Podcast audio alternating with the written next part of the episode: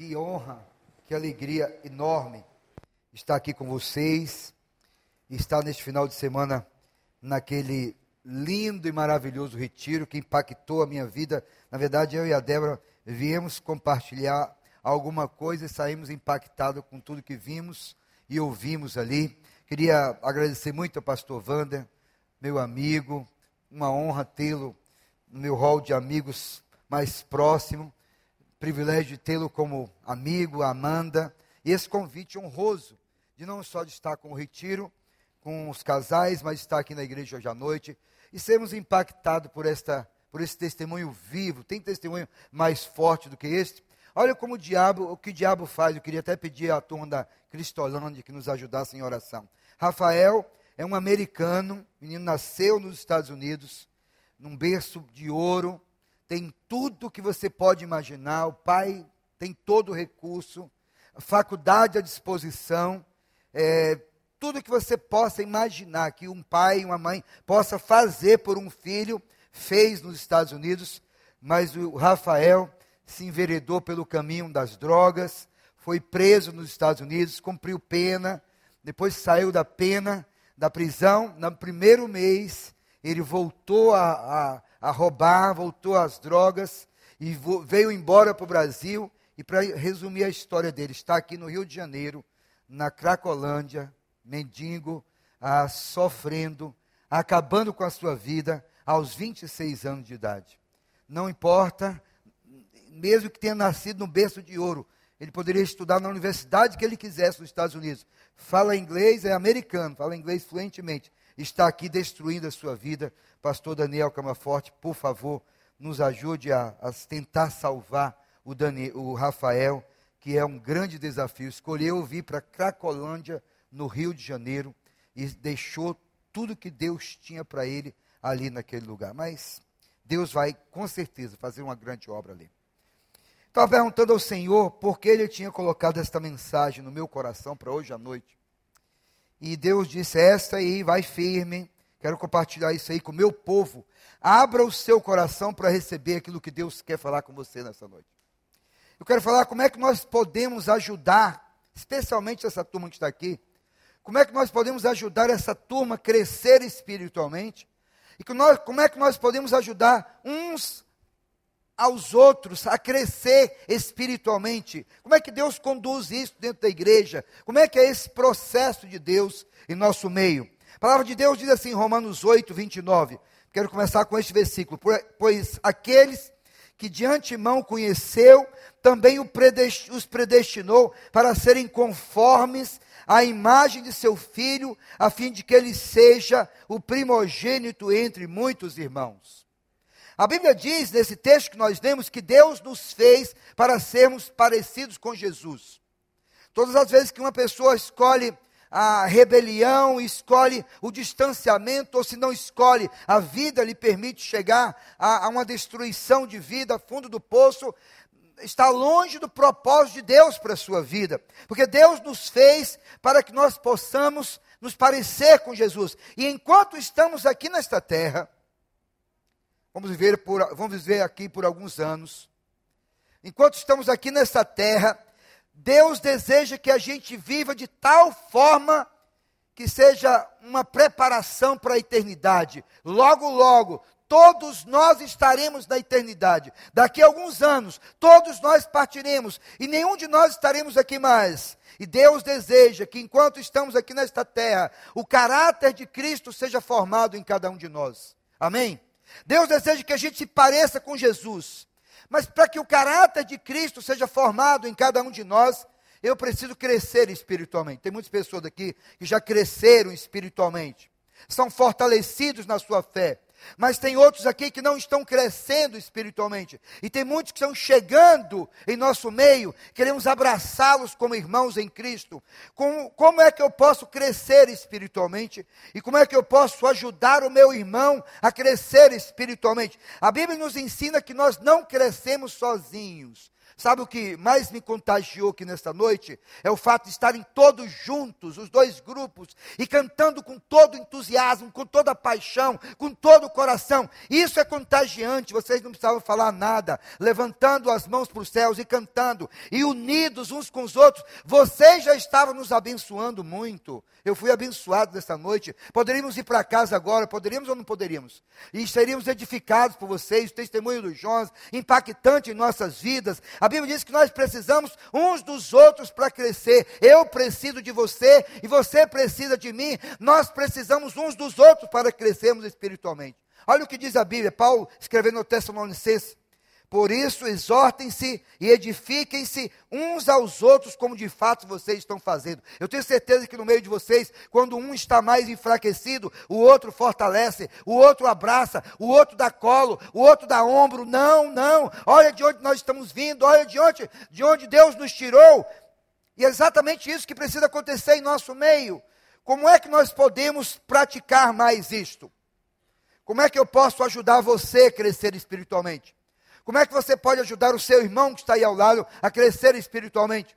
Como é que você pode ajudar as pessoas do seu grupo familiar, do seu PG, crescer espiritualmente? Como é que os adultos, casais adultos, podem ajudar uns a ajudar os outros a crescer espiritualmente? Como é, como é que nós podemos ajudar o pessoal da Cristolândia a crescer espiritualmente?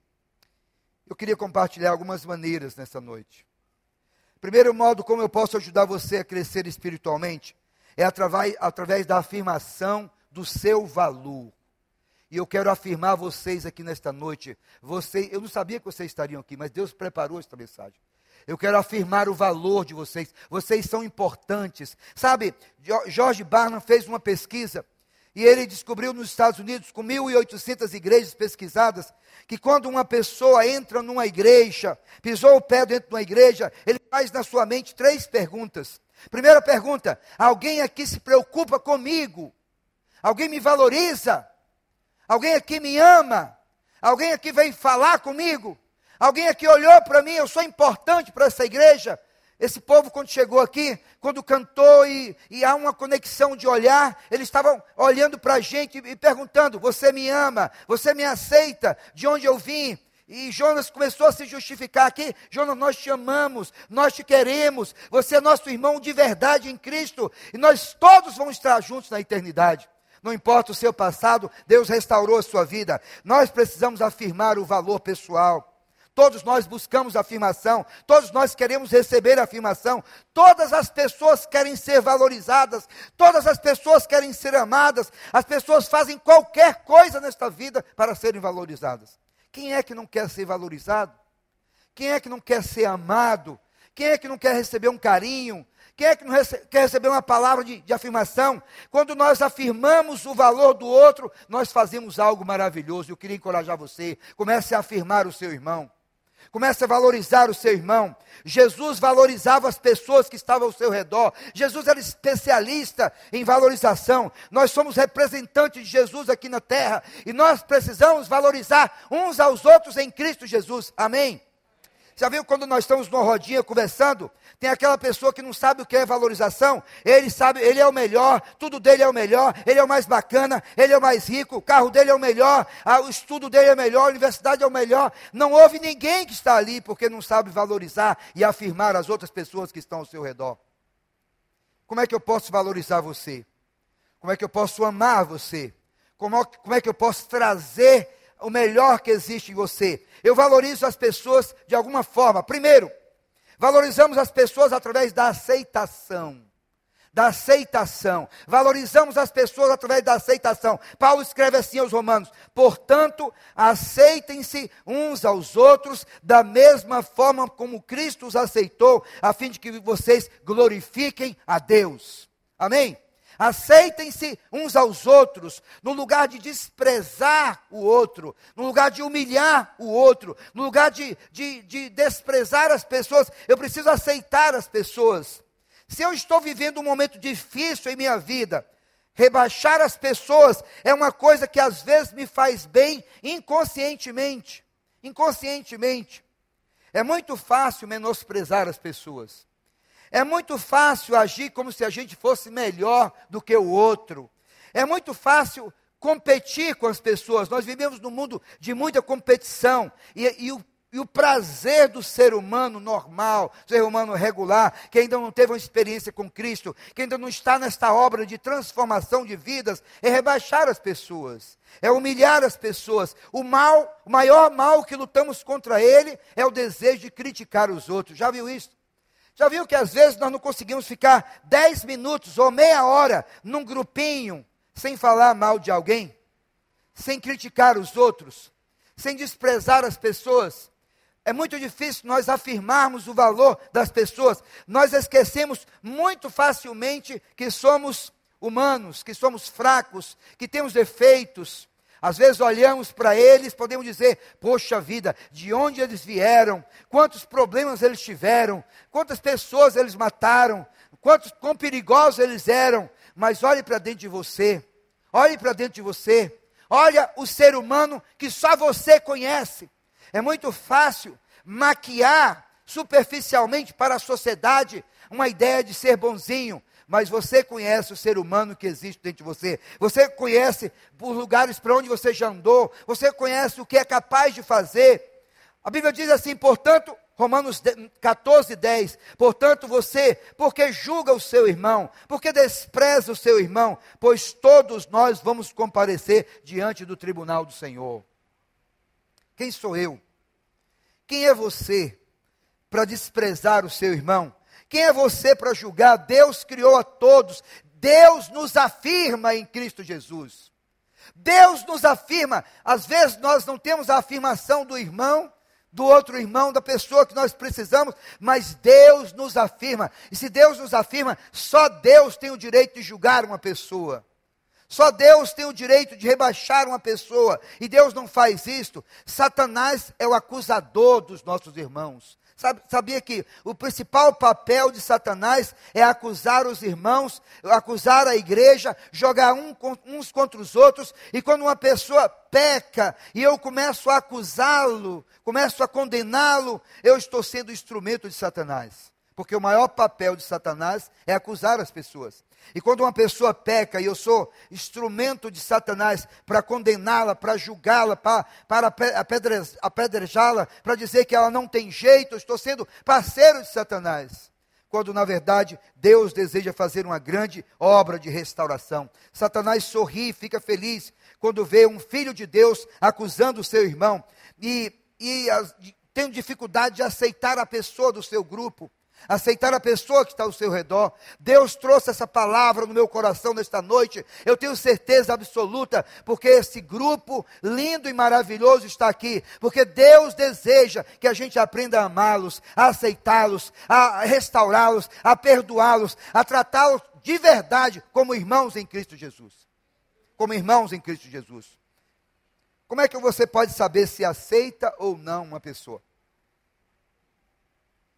Como é que você pode saber que você aceita ou não uma pessoa?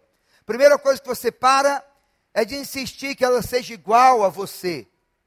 A gente tem uma mania de querer que todo mundo faça do nosso jeito, seja igual a gente, né? responda da maneira como nós esperamos que ele responda. Você se alegra com o fato da pessoa ser diferente de você. Deus, nós temos que aprender a entender que Deus nos criou de maneiras diferentes e nós temos que aceitar todos indistintamente. A segunda forma como eu valorizo a pessoa, afirmo a pessoa, é dando atenção a ela. Dando atenção a esta pessoa. Não somente aceitando, mas dando atenção para a pessoa. Às vezes nós aceitamos uma pessoa, mas ao mesmo tempo ignoramos ela. Eu posso olhar para o grupo da Cristolândia e dizer: aceito você como meu irmão em Cristo, tá?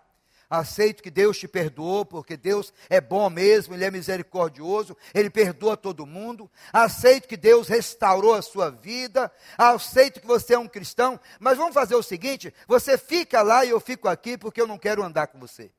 Eu não quero dar atenção para você. Ah, é muito comum que isso possa acontecer, não somente aceitarmos, mas nós precisamos dar atenção. Eu aceito, mas fica de fora da minha vida, não é bíblico.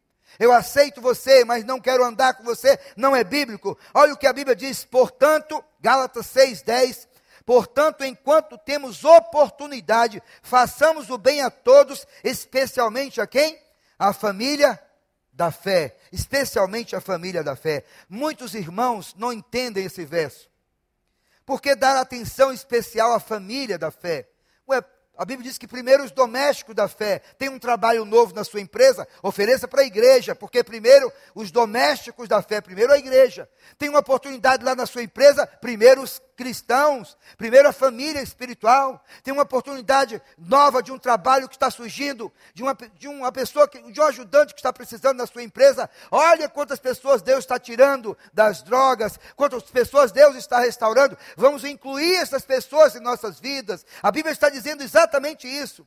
Este é um dos benefícios de fazer parte da família de Deus. A Bíblia está dizendo isso. Deus escreveu isso através de Paulo. Quando você faz parte da família de Deus, isso é contagiante, isso é maravilhoso, isso nos envolve, isso nos faz pertencer a um grupo, diversos grupos que tem essa igreja, diversos ministérios. Pertencer a isso não tem preço, não tem valor que se paga. Vocês pertence à nossa igreja, vocês é, é a nossa igreja, nós somos irmãos, somos uma família no mundo inteiro. Vou orar por vocês lá na, lá na Flórida e vou estar continuamente pedindo a Deus que continue fazendo a obra no coração de vocês. Sabe qual é a razão? Se você dá atenção especial a uma pessoa, ou qualquer coisa, ela vai crescer. Se você cuida do seu jardim com atenção, ele vai crescer. Se você não cuida, não vai. Se você dedicar ao seu casamento com atenção, seu casamento vai ser restaurado. Se você dedicar ao seu filho com atenção, o seu filho vai crescer saudável. Porque todo o esforço que nós dedicamos a alguma coisa terá o resultado. O maior presente que você pode dar a uma pessoa é a sua atenção. Grave isso, viu? O maior presente que você pode dar a um ser humano é a sua atenção. Qual foi a última vez que você olhou nos olhos de uma pessoa que não é seu parente, que não trabalha para você, que não é sua esposa, não é da sua família, e disse: Eu te amo, você é uma pessoa especial, eu te valorizo, eu, eu, eu, eu acho você muito importante em minha vida. Atenção concentrada faz diferença. Sua esposa precisa de atenção, seu esposo, seu filho, seu colega de trabalho, as pessoas desse ministério, nós estamos aqui agora e muitos pais aqui têm os seus filhos lá no Ministério Infantil. Qual foi a última vez que você abraçou as, as professoras do Ministério Infantil e disse: Eu agradeço muito a Deus pela sua vida e pelo investimento no tempo que você tem com meus filhos? Você está negligenciando alguém? Você está dando atenção para as pessoas? A terceira maneira que valorizamos, afirmamos a uma pessoa demonstrando afeição afeição. As pessoas precisam de carinho. As pessoas precisam de contato. As pessoas precisam de um abraço sincero. As pessoas precisam. Não dá para ficar sem abraço. Sabe que uma universidade nos Estados Unidos, em Los Angeles, descobriu que um adulto precisa de 8 a 10 contatos físicos por dia para se desenvolver de forma saudável. 8 a 10 contatos físicos por dia. E sabe de uma coisa? Tem pessoas que estão aqui nesta noite que o único abraço que ganham durante a semana é quando estão na igreja. Por isso vamos fazer isso agora. Vamos colocar em pé, ah, dá um abraço no irmão que está ao seu lado. Rapidamente vamos fazer um movimento. Olha, o abraço da semana aí. Eu quero abraçar essa turma maravilhosa aqui.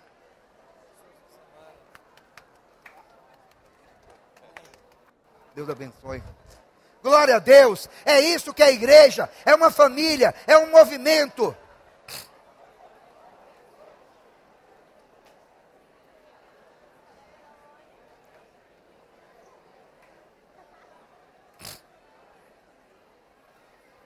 Pode assentar.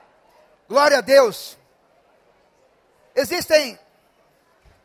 Amém. Os irmãos aqui adoram abraçar. Glória a Deus por isso.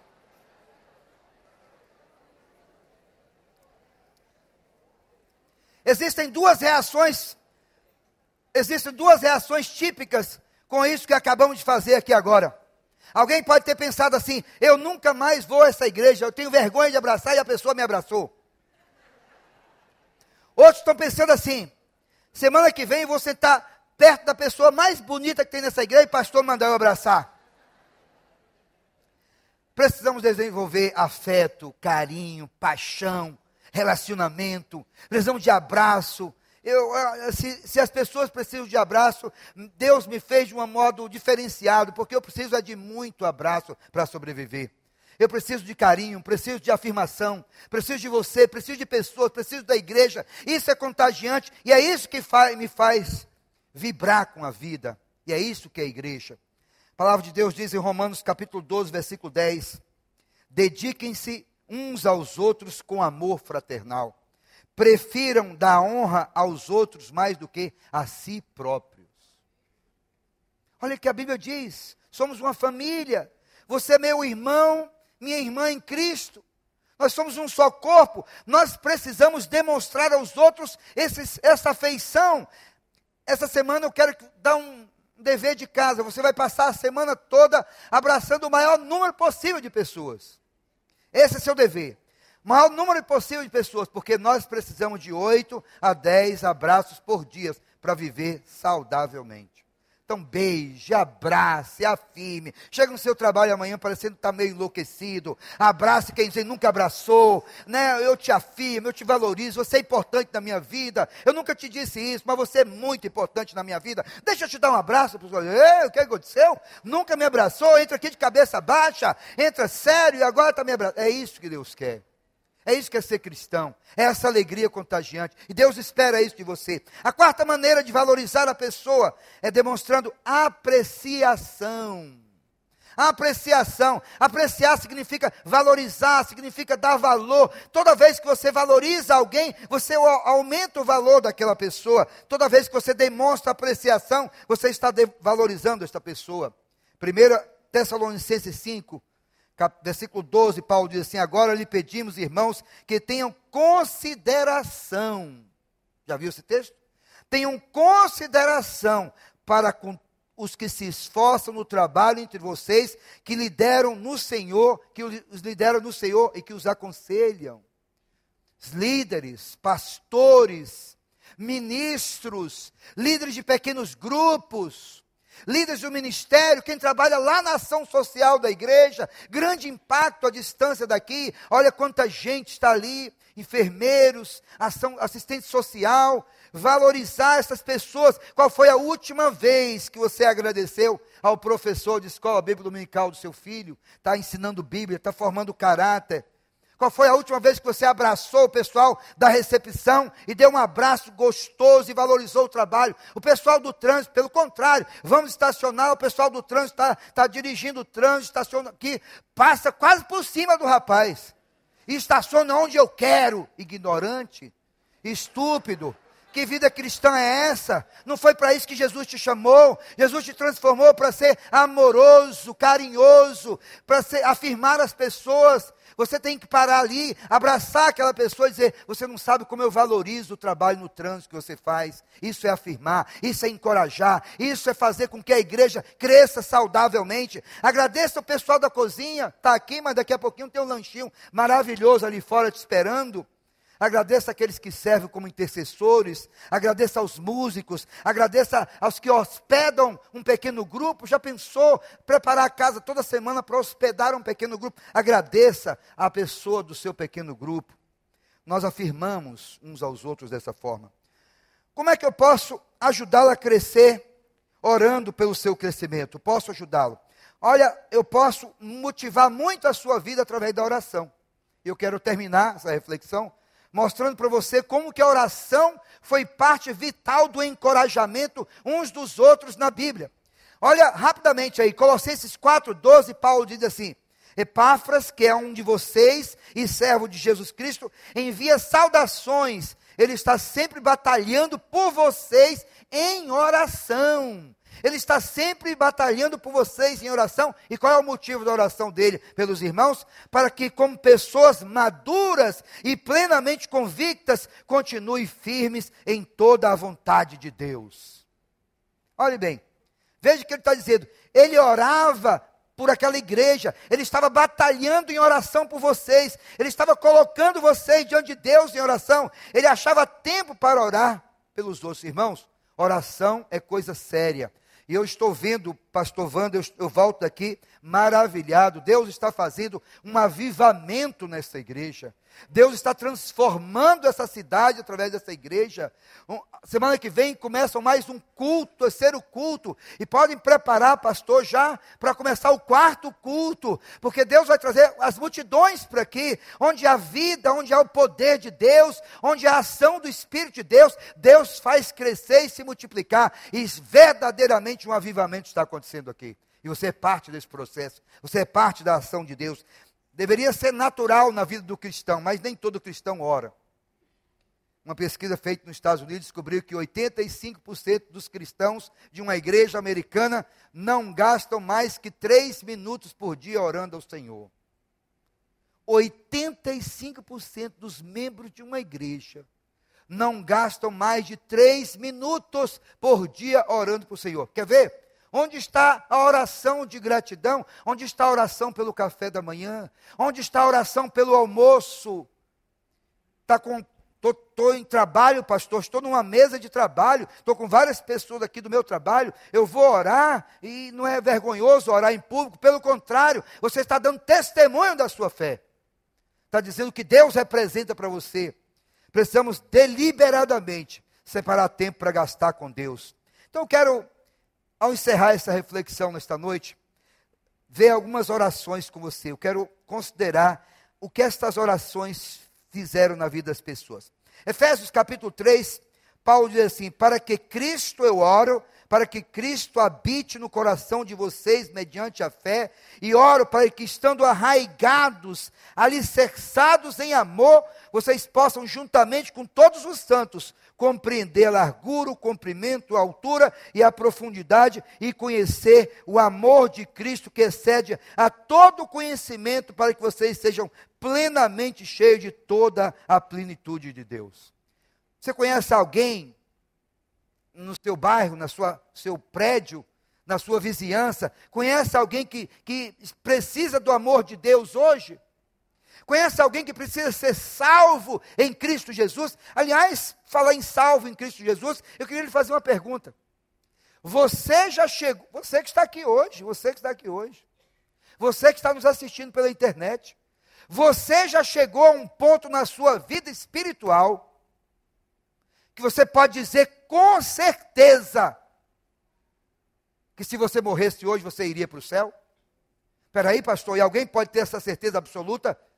Olha a pergunta: você já chegou a um ponto na sua vida espiritual que você pode dizer com certeza que se você morresse hoje, você iria para o céu? Você estaria salvo?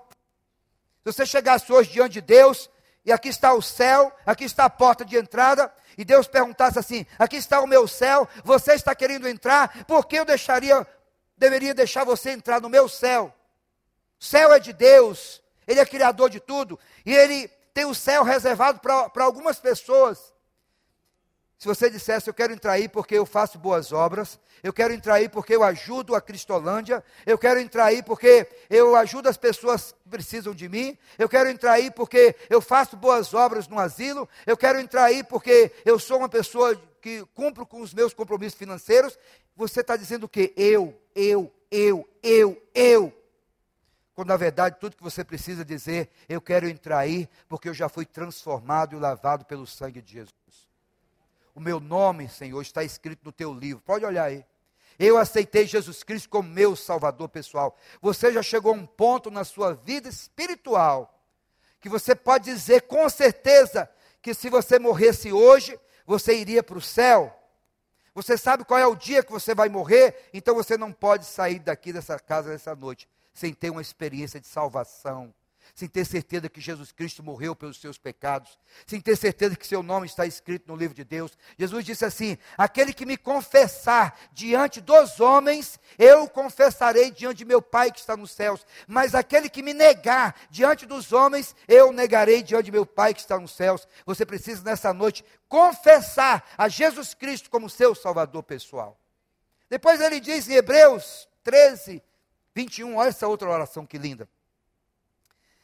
Que os aperfeiçoe em todo o bem para fazerem a vontade dele e opere em nós o que lhe é agradável mediante Jesus Cristo, a quem seja a glória para todos sempre. Amém. Pais, pais, olha esse texto.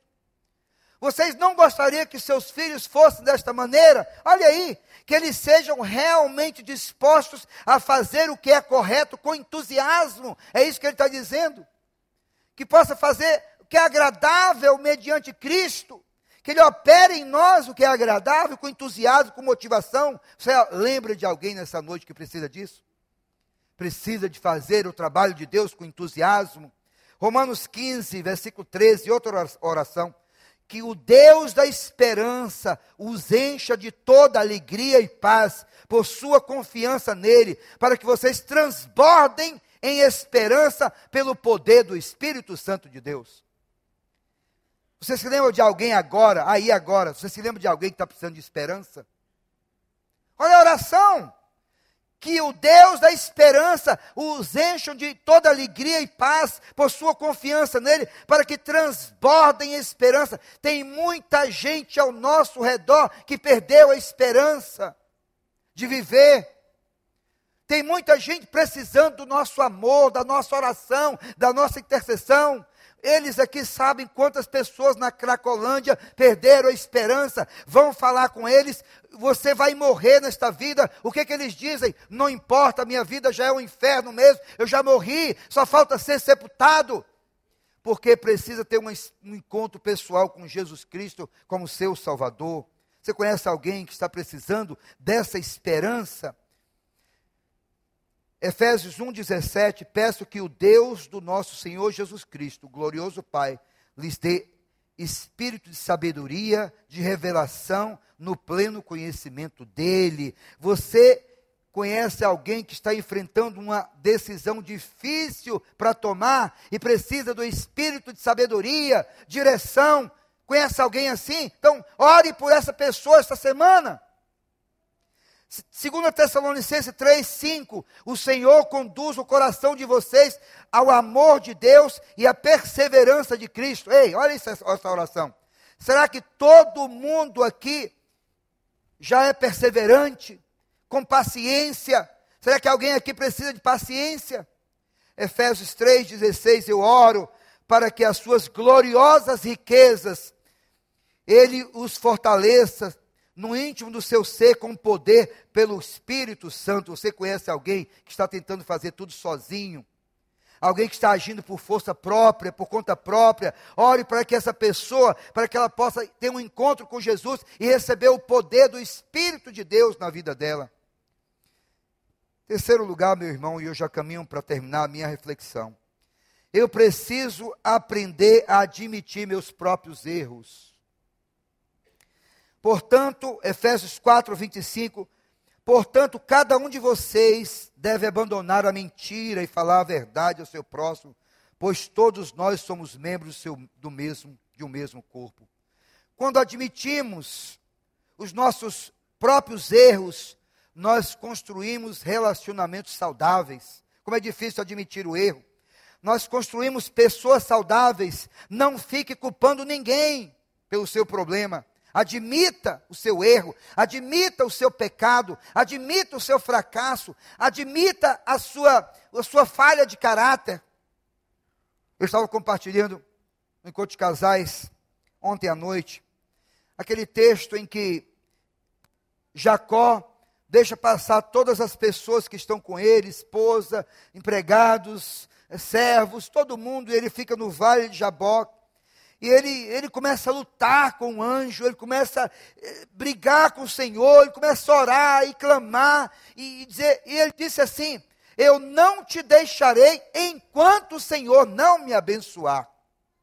Quem sabe você pode dizer isso para Deus essa noite? Senhor, eu não te deixarei, eu não deixarei a tua presença, eu não deixarei a tua igreja, enquanto o Senhor não me abençoar. E aí Deus virou para ele através do anjo e disse assim: Como é o teu nome? Será que Deus não sabe o nome de uma pessoa? Deus criou essa pessoa, Deus sabe o nome de todas as pessoas do mundo, Deus sabe todas as coisas. Como é o seu nome? E ele diz eu creio que trêmulo, ele diz Jacó. No momento que ele diz Jacó, Deus está querendo que ele admite, admita o seu erro. Jacó significa mentiroso, suplantador, enganador. E Deus dá a ele uma experiência profunda com ele e diz: Eu vou mudar o seu nome. Você não será chamado mais Jacó, mais mentiroso, mais suplantador, mais desonesto, mas você vai chamar Israel, porque você lutou comigo e prevaleceu. Escute bem, se hoje o nome fosse dado, naquele tempo o nome era dado levando as considerações da personalidade da pessoa e do caráter. Se hoje o nome fosse dado levando em conta a maior fraqueza do seu caráter, como seria o seu nome? Como seria o seu nome? Olha para dentro de você agora, só você e Deus. Mentiroso, desonesto, orgulhoso, prepotente, invejoso, crítico, cínico. Precisa ser tratado pelo Espírito de Deus. Como seria o seu nome? Confessa ao Senhor nesta noite, Deus, eu admito, eu tenho um problema, eu preciso de ajuda, eu estou acabando com minha família, eu estou acabando com os meus relacionamentos, eu não estou servindo em nenhum ministério na vida da igreja, porque eu estou paralisado em torno deste problema que eu tenho. Existem quatro benefícios, e eu termino com os quatro, em nossas vidas quando nós somos honestos com Deus. Primeiro benefício é cura emocional. Tiago diz assim: confessem os seus pecados uns aos outros e orem uns pelos outros para serem curados. A oração de um justo é poderosa e eficaz. Confesse o pecado uns aos outros para serem curados. É abrir o coração, é admitir. Não manda confessar ao pastor, não manda confessar ao padre. A Bíblia está dizendo confesse uns aos outros. A cura emocional não vem de pedir somente perdão a Deus pelo pecado, ela vem confessar aos outros, uns aos outros. E confessar é concordar com Deus que eu tenho um problema e admitir para as pessoas. É isso que a Bíblia diz. Você precisa contar para alguém um segredo que está guardado por toda a vida, alguém de oração, um intercessor, alguém que ande com você. Você precisa abrir o coração e dizer aquilo que está te machucando.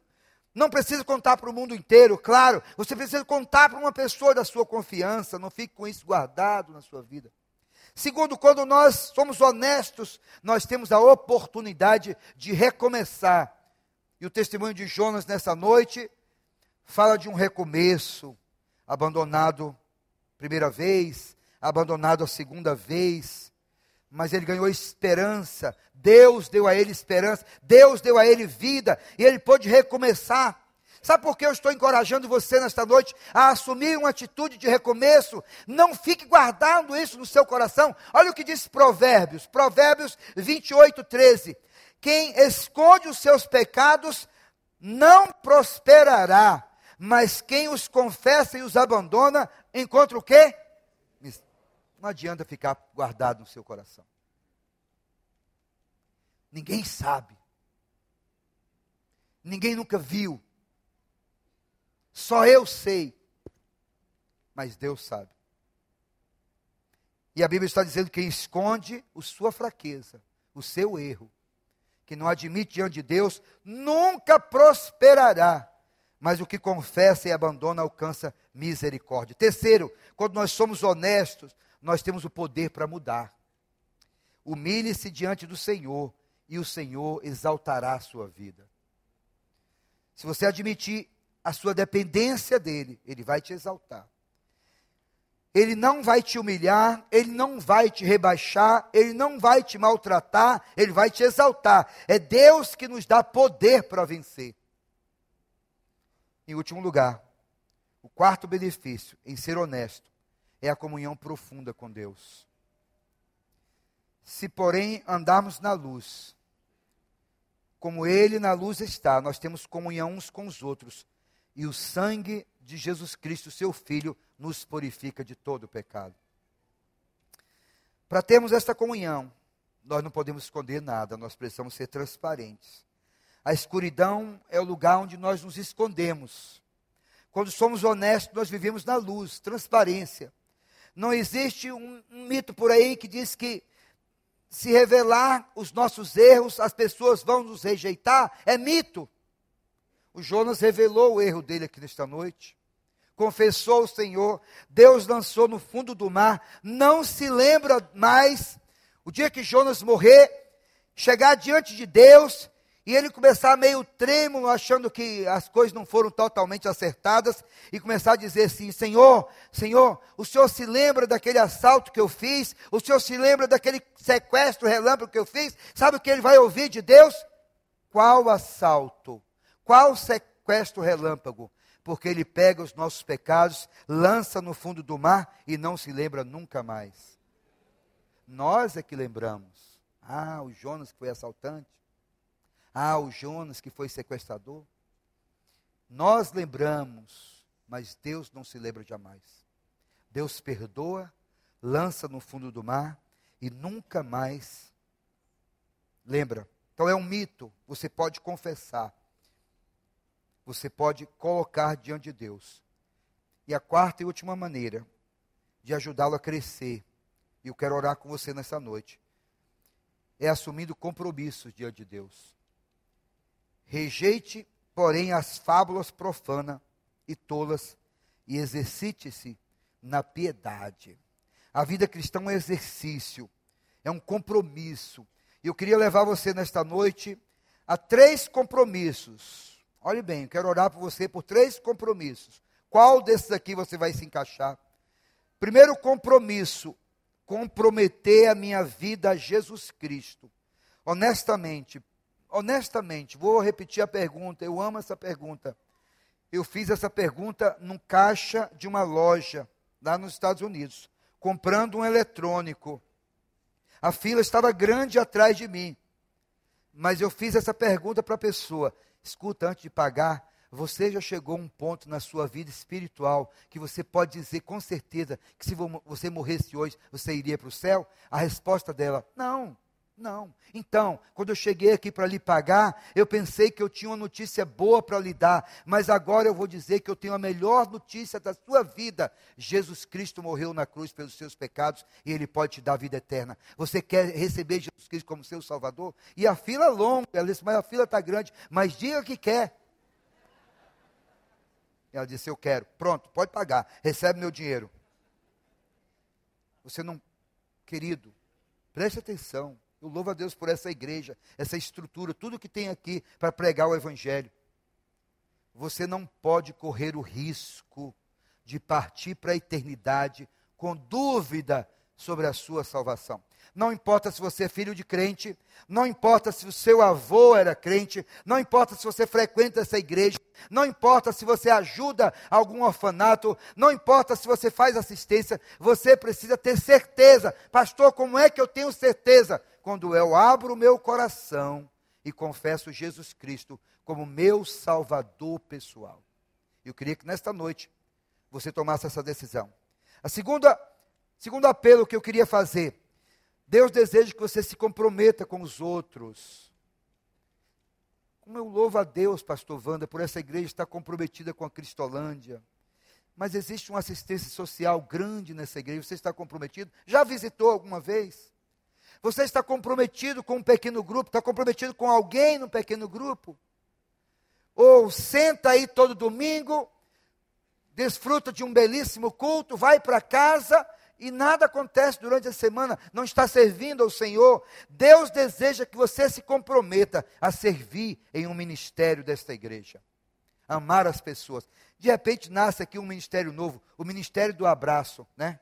20, 30 pessoas ali fora oferecendo um abraço para todo mundo, um sorriso, um aperto de mão. E vai transformar a atmosfera de amor dessa igreja. Baixe sua cabeça, feche seus olhos, e eu quero orar com você. Queria que a banda nos ajudasse aqui, tocando alguma coisa. Eu sei que Deus falou ao seu coração nesta noite, no testemunho impactante que ouvimos, nesses meninos maravilhosos. Deus nos disse agora, depois de, de ouvi-los, Deus nos trouxe aqui para dizer que precisamos valorizá-los, amá-los, aceitá-los, encorajá-los, apreciá-los, mostrarmos afeto. mas Deus te show, trouxe aqui nesta noite para ter uma experiência também com Jesus Cristo. Olha a pergunta que eu fiz. Você chegou a um ponto na sua vida espiritual que pode dizer com certeza que se você morresse hoje, você iria para o céu. Eu quero orar com você. Eu quero que você ore silenciosamente no seu coração, recebendo a Cristo como seu Salvador pessoal. Pastor, eu estou meio confuso, visito a igreja já algumas vezes, já fui em outras igrejas, mas certeza absoluta eu nunca tive. Você precisa ter hoje. Seu nome precisa estar escrito no livro de Deus, agora. Por isso, ore silenciosamente a oração que eu vou fazer agora. Senhor, eu acabo de ouvir a tua palavra. Ela falou ao meu coração. Eu gostaria muito de ter certeza da minha salvação. Eu creio que Jesus Cristo morreu na cruz pelos meus pecados. Eu quero lhe pedir que me aceite como teu filho. Eu te aceito como meu salvador. Escreva agora meu nome. Diga seu nome para o Senhor, silenciosamente. Diga seu nome todo para o Senhor. Diga, escreva meu nome no teu livro agora. No dia que eu fechar os olhos aqui nesta terra, eu quero abrir na tua presença. Eu quero passar a eternidade com o Senhor nos céus. Eu oro, nem sei orar direito, mas eu oro em nome de Jesus. Eu quero ter certeza a partir de hoje 17 de março de 2013, que o meu nome foi escrito no teu livro. Eu quero Jesus Cristo na minha vida. Em nome dele eu oro. Cabeça baixa, de olhos fechados.